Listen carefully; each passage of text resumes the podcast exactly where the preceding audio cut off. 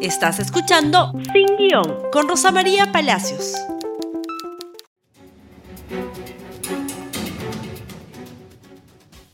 Muy buenos días y bienvenidos nuevamente a Sin Guión. Empezamos, como todas las mañanas, haciendo las referencias a nuestros auspiciadores. Prestamipe.com, donde encuentras soluciones de financiamiento para personas y empresas. Solicita un préstamo con garantía hipotecaria desde 20 mil soles o haz factoring y obtén liquidez en cuestión de horas ingresando a prestamipe.com. Cambio Seguro, casa de cambio digital registrada en la SBS. Cambiadora de soles por internet desde su web o aplicativo. Usa el código promocional sin guion y obtén un descuento en tu primera operación. Cambio seguro, fácil, económico y súper seguro. Ahora, en el siguiente video, conoceremos las prácticas seguras dentro y fuera del hogar para el correcto funcionamiento de distribución de gas natural.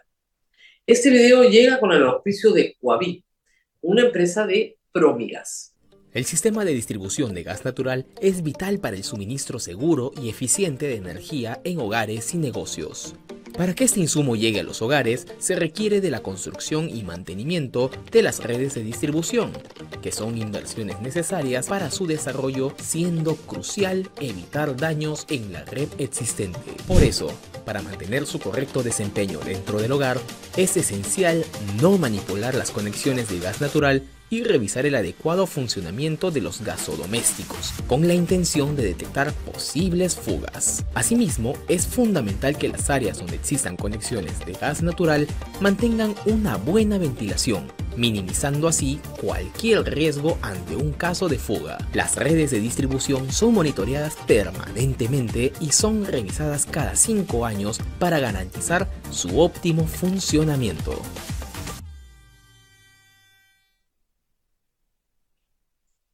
Ahora sí vamos al programa. Terminamos esta semana, esta primera semana informativa, luego de las vacaciones, hablando de la Amazonía. Porque ayer explicamos que el proyecto de ley discutido en el Congreso de la República ha sido publicado en el diario oficial El Peruano. Y el proyecto tiene problemas graves de forma y de fondo. Pensábamos que esto iba a generar una gran reacción tanto en el Parlamento como en la ciudadanía y sobre todo en los medios. Sin embargo, el tema parece que no existiera, así que vamos a volver sobre él. ¿Qué pasó? Por favor, lo primero, el Congreso aprobó una ley que promueve la deforestación. Ese es el titular de la República el día de ayer, lo cual es verdad. El Congreso ha promulgado una ley que promueve la deforestación. ¿De qué? De la Amazonía peruana. ¿Cómo es esto? Y volvemos a explicar. Se aprobó una ley el pasado 14 de diciembre en el Pleno del Congreso de la República. Una ley que había sido observada por el Ejecutivo.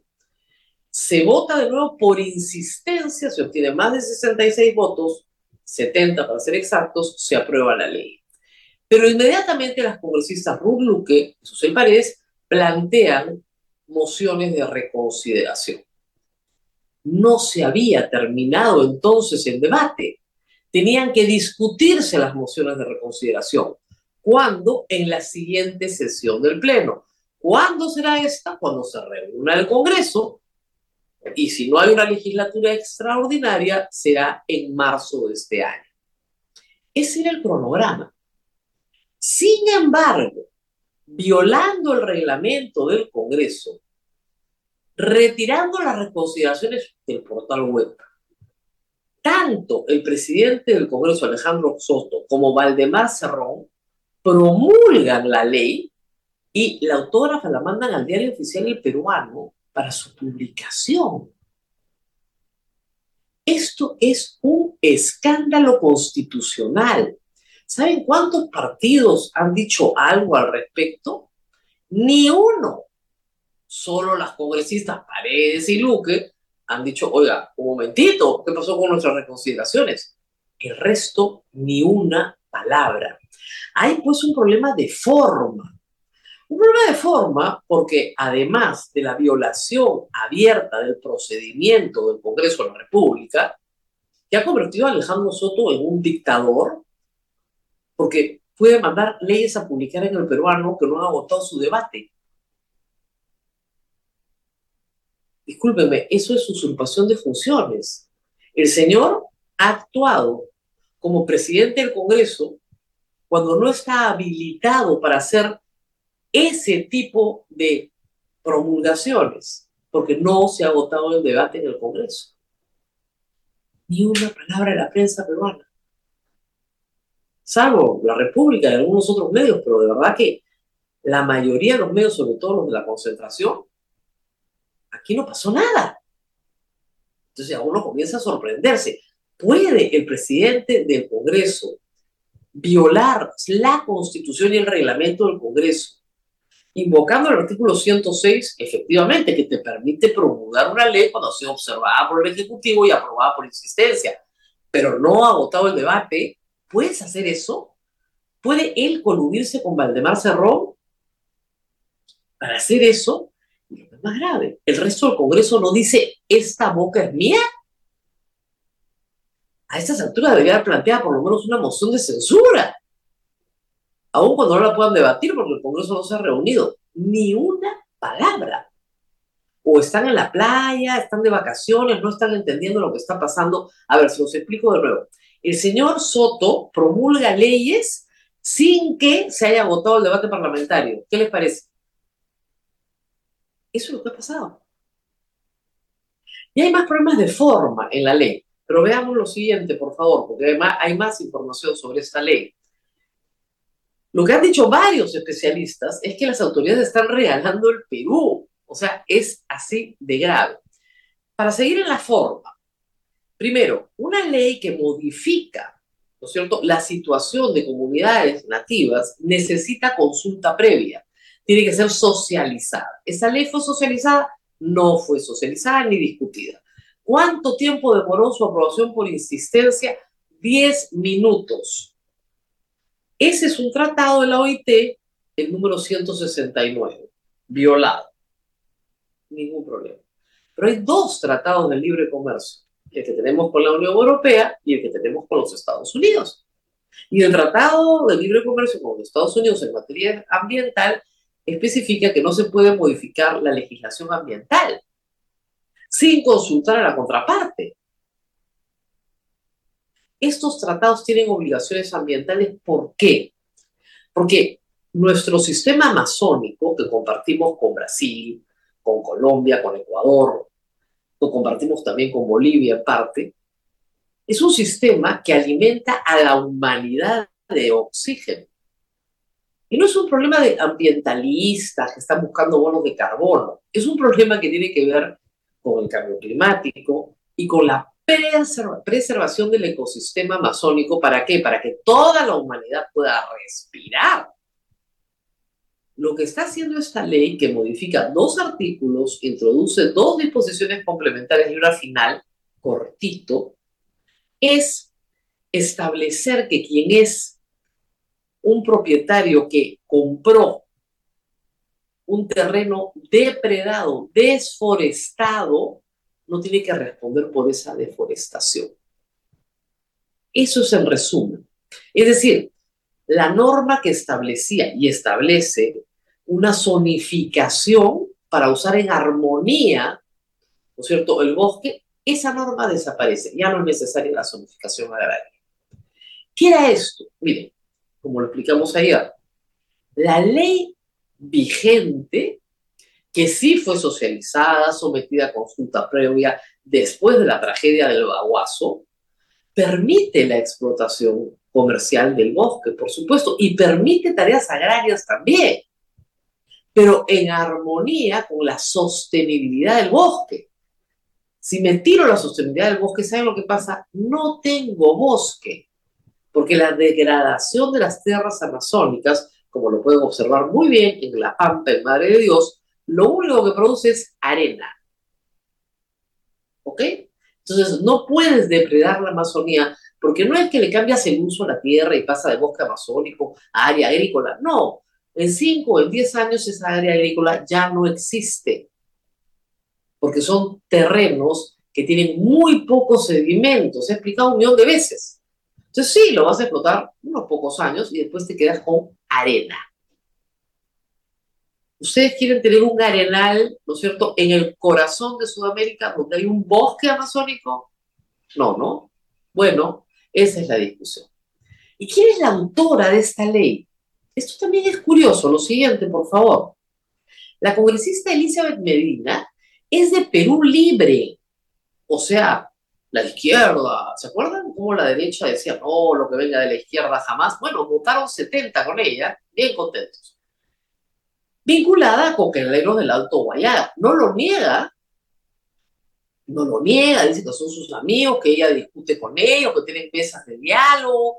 El gremio cocainero del Alto Guayana la respalda Elizabeth Medina, que ha apoyado esto, que favorece todas las economías ilícitas que destruyen el bosque amazónico, como son el narcotráfico, la tala ilegal y, por supuesto, la minería ilegal. ¿No debería haber alguna reacción adicional de los partidos políticos? ¿De, verdad no, no les preocupa a los demás medios de comunicación? En forma y en fondo, las dos cosas, en forma porque se aprueba de una manera dictatorial. Y porque se violan tratados que el Perú ha firmado, y en fondo porque justamente este cambio en la zonificación, en la no necesidad de contar con una resolución administrativa de zonificación, va a permitir que todo el mundo haga lo que le dé la gana como dicen los especialistas, regalando el bosque amazónico, con la bendición muy apurada del Congreso de la República. ¿Qué más tenemos sobre esto? Bueno, por favor, lo que sigue. Lo que sigue, lo que sigue, no es una nota de nosotros de la República, es una nota del comercio, sobre la cual hay un editorial hoy.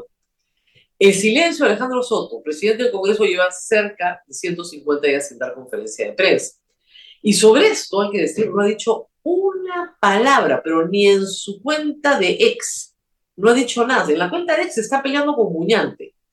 Eso fue lo último que dice. Ni una palabra. No da entrevistas, no da conferencias de prensa. El hombre se entrevistaba a sí mismo en campaña. Bueno, sigue en la misma idea. Lo que me llama la atención de esta preocupación es que no digan que no dice nada tampoco de este tema, de la Amazonía en riesgo. El señor tiene 150 días sin dar conferencia de prensa, pero tiene una velocidad para mandar al peruano una ley no debatida impresionante. Finalmente, esto, lo que sigue, que es importante. ¿Qué se puede hacer? Muchos de ustedes han preguntado qué se puede hacer. Esta es la primera página de una demanda de inconstitucionalidad presentada por el Colegio de Sociólogos del Perú ante el Tribunal Constitucional. ¿Por qué el Colegio de Sociólogos?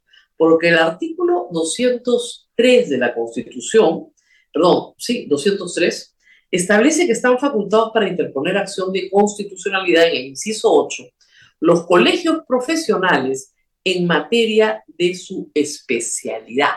Esta es una modificación que se introdujo a la Constitución en el 2017.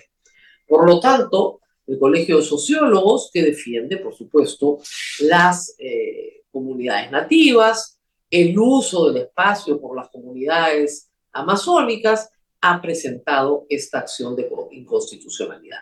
La ley es manifiestamente inconstitucional, se aprueba sin el procedimiento debido, se aprueba contraviniendo tratados internacionales de los que Perú parte y finalmente eh, establece eh, un procedimiento que discrimina en favor de actividades ilícitas. El problema es que este Tribunal Constitucional es el que tiene que resolver eso. Y este Tribunal Constitucional mayoritariamente, yo les diría que cinco de los siete que actualmente están ahí, hace exactamente lo que le da la gana al Congreso, sin lugar a discusión. Este TC por poner un pequeño ejemplo, está contratando como asesor a Heriberto Benítez. Heriberto Benítez, ex congresista de la República, procesado por el caso Centralita. Un procesado por un caso de corrupción es un asesor adecuado para este Tribunal Constitucional. La verdad que no hay más que explicar, ¿no? Va este Tribunal Constitucional declarar inconstitucional una ley que es manifiestamente inconstitucional, vamos, no hay discusión, pues parece que no. Yo creo que no. Ya se presentó la acción. Yo espero que sí, obviamente, pero parece que no. ¿Qué intereses están en juego aquí y de qué tamaño son para tener a todo el Congreso mudo y a muy buena parte de la prensa absolutamente muda? Yo quiero que piensen en otra ley, en cualquier ley, cualquier ley que se apruebe por insistencia en el Congreso y que habiendo reconsideraciones sobre la mesa, el presidente del Congreso las manda a publicar en el peruano y las firma como autógrafas. ¿Ya pensaron? ¿Se dan cuenta de la barbaridad que es esto? Yo lo expliqué ayer, les juro, en el entendido que durante el día venía una avalancha, ¿no? De protesta, etcétera. Han protestado, obviamente, los directamente afectados, las comunidades nativas, amazónicas, etc. Pero el resto, Entonces, esta va a ser una práctica del señor Soto. El señor Soto va a mandar publicar lo que le dé la gana que se tenga que aprobar por insistencia, lo que quiera, sin respetar el procedimiento del señor Soto y de Valdemar Cerrón, su socio en esta historia. Increíble. Vámonos a Ecuador, que hay noticias importantes también, pero antes tenemos que ir a la pausa Samsung. Samsung está preparando una sorpresa increíble. La primera pista es el Galaxy AI, que está por llegar. Prepárate para este gran lanzamiento en el siguiente video. ¿Los celulares eran tan diferentes en nuestros tiempos? ¿Te acuerdas? Esto es increíble. Te estoy llamando desde un taxi. ¿Quién diría que los equipos plegables volverían? Regístrate ahora a la preventa y podrás llevarte uno de estos premios. Además, llévate un Starter Kit al comprar en preventa el nuevo Galaxy. Prepárate, el Galaxy AI está llegando. Muy bien, y la crisis en Ecuador continúa, pero hay respuestas importantes que tenemos que analizar. La primera es que las autoridades policiales de Ecuador han señalado claramente que armas y municiones ingresan desde el Perú al Ecuador y que tienen esa línea de investigación y esperan que esa línea de investigación sea investigada también en el Perú. No basta con solidarizarse, ¿no es cierto?, con el pueblo ecuatoriano. Acá hay un acto de traición. No puede ser, no puede ser que balas creadas para fusiles del ejército peruano maten policías ecuatorianos en manos de terroristas. Eso no puede ser. Es una vergüenza para el Estado peruano, porque estamos hablando de munición que no pueden adquirir civiles, que no se trafica, ¿no es cierto?, ni siquiera en ámbitos civiles. Es munición del ejército peruano, fabricado por una fábrica peruana de propiedad del Estado peruano en manos del ejército peruano. Si no pueden controlar la producción de esa fábrica, ¿ya qué cosas pueden controlar? Y es esa munición y ese armamento el que sale de Perú y, dicen las autoridades eh, en el Ecuador, se trafica, se intercambia por droga, por oro ilegal y por otros bienes que manejan estas mafias en la frontera de 2.000 kilómetros. Sí, hay mayores contingentes policiales esta mañana en los distintos puestos formales fronterizos que hay a lo largo de la frontera. Pero ayer en una inspección muy somera de la República encontraron un paso clandestino a poco trecho de Aguas Verdes, ¿ah? no muy lejos. Y ahí estaban cruzando sin ningún problema. Esa frontera es una coladera, ya lo hemos explicado varios días.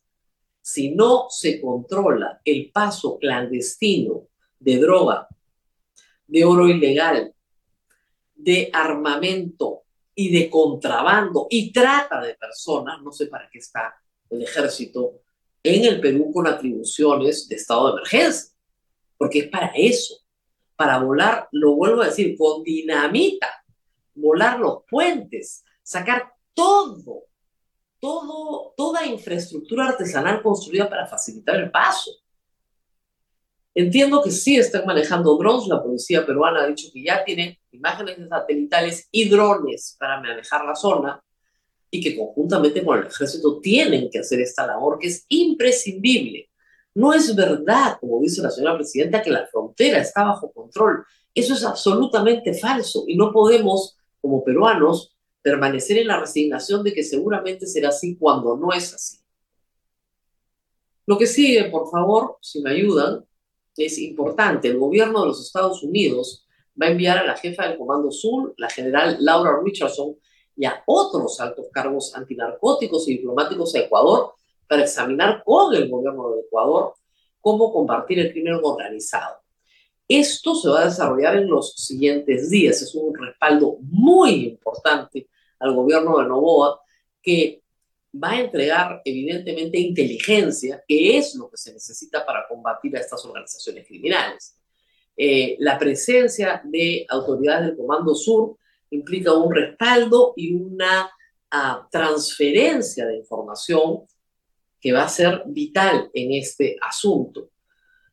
Transferencia de información que en algún momento el Perú también debería pedir. Pero para eso, el gobierno de los Estados Unidos tiene que confiar en que las autoridades peruanas, ¿no es cierto?, van a utilizar correctamente toda la información que se les entregue. Lo siguiente tiene que ver con migraciones, por favor. Este es un comunicado oficial ayer del gobierno del Ecuador que es importante para el Perú. El gobierno nacional exige certificado de antecedentes penales a ciudadanos extranjeros en las fronteras del Perú y de Colombia ya no se puede pasar solamente con el DNI, se va a tener que pasar con certificado de antecedentes penales en las fronteras de Perú y Colombia, las fronteras físicas. Les leo el comunicado del Ministerio del Interior en aras de fortalecer la seguridad y preservar la estabilidad de nuestra nación. Informa a la ciudadanía sobre el acuerdo ministerial número 007 adoptado por el Gobierno Nacional mientras dure el estado de emergencia y reconocimiento del conflicto armado interno con el fin de evitar y controlar el ingreso de individuos que constituyen una amenaza o riesgo para la seguridad pública. La Subsecretaría de Inmigración y organismos encargados de efectuar el control migratorio requerirán a los ciudadanos extranjeros que ingresen por las fronteras de Perú y Colombia presentación del certificado de antecedentes penales del país de origen o de residencia durante los últimos cinco años debidamente apostillado.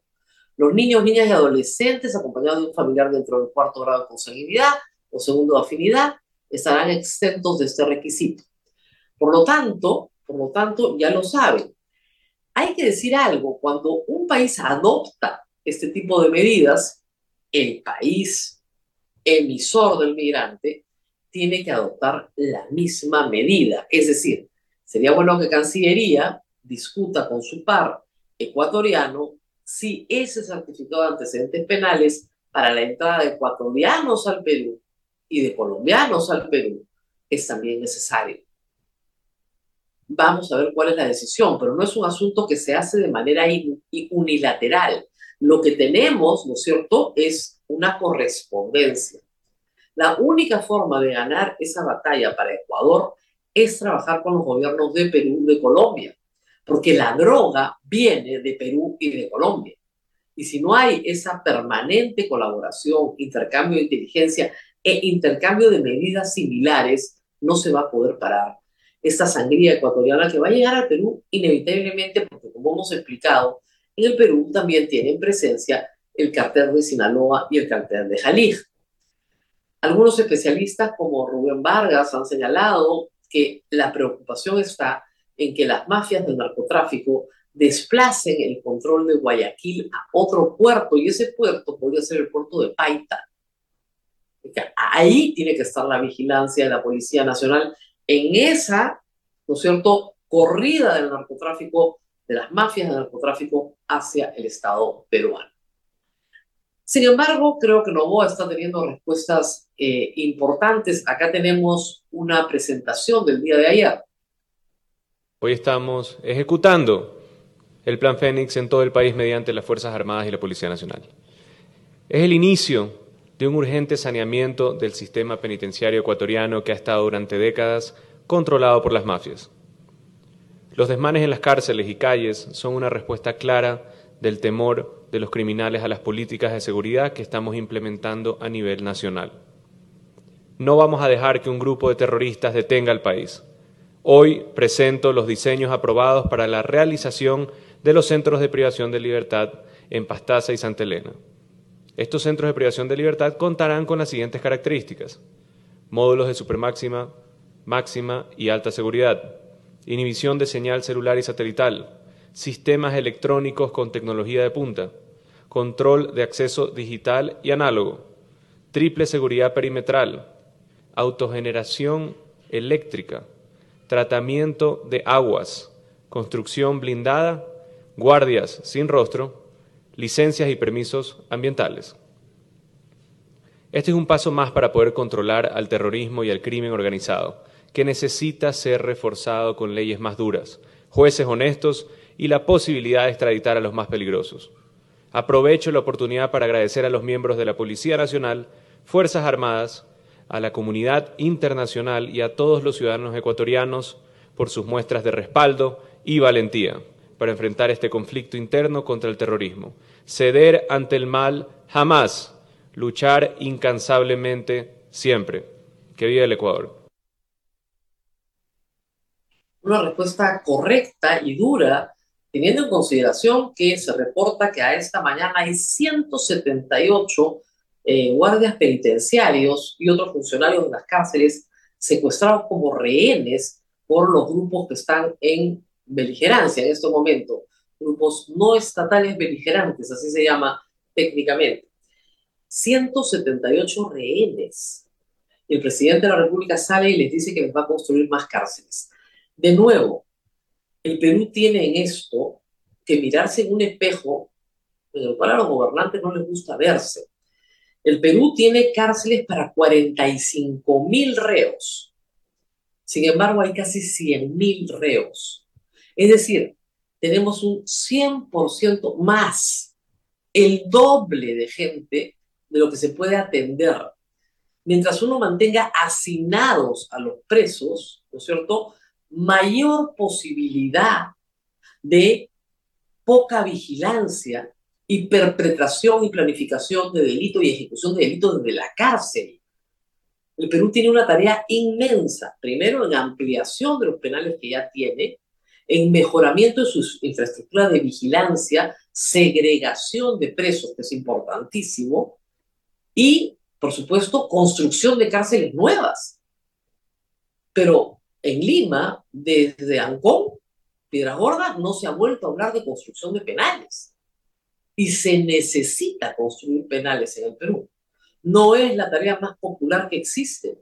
Nadie quiere ser recordado como el gran constructor de penales. La gente quiere ser recordada, ¿no? Los políticos como, como el gran constructor de escuelas, hospitales. Pero se necesita porque el Estado tiene el monopolio de la fuerza. Y como no vamos a exterminar a los 100.000 presos, como algunos loquitos que pululan en Twitter proponen, hay que encarcelarlos y encarcelarlos implica tener infraestructura para hacerlo.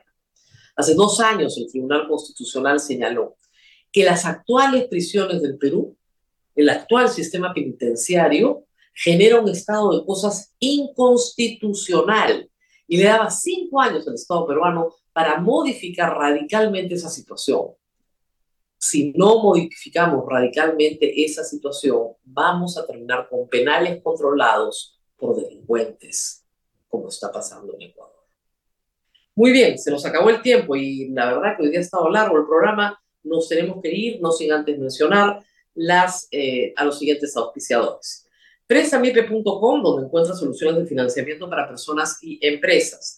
Solicita un préstamo con garantía hipotecaria y desde 20 mil soles o haz factoring y obtén liquidez en cuestión de horas ingresando a prestamipe.com.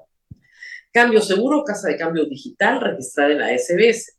Cambia dólares y soles por internet desde su web o aplicativo. Usa el código promocional sin guion y obtén un descuento en tu primera operación. Cambio seguro, fácil, económico y súper seguro. Nos reencontramos el día lunes. Que tengan un lindo fin de semana. Será conmigo. Hasta pronto. Gracias por escuchar Sin Guión con Rosa María Palacios. Suscríbete para que disfrutes más contenidos.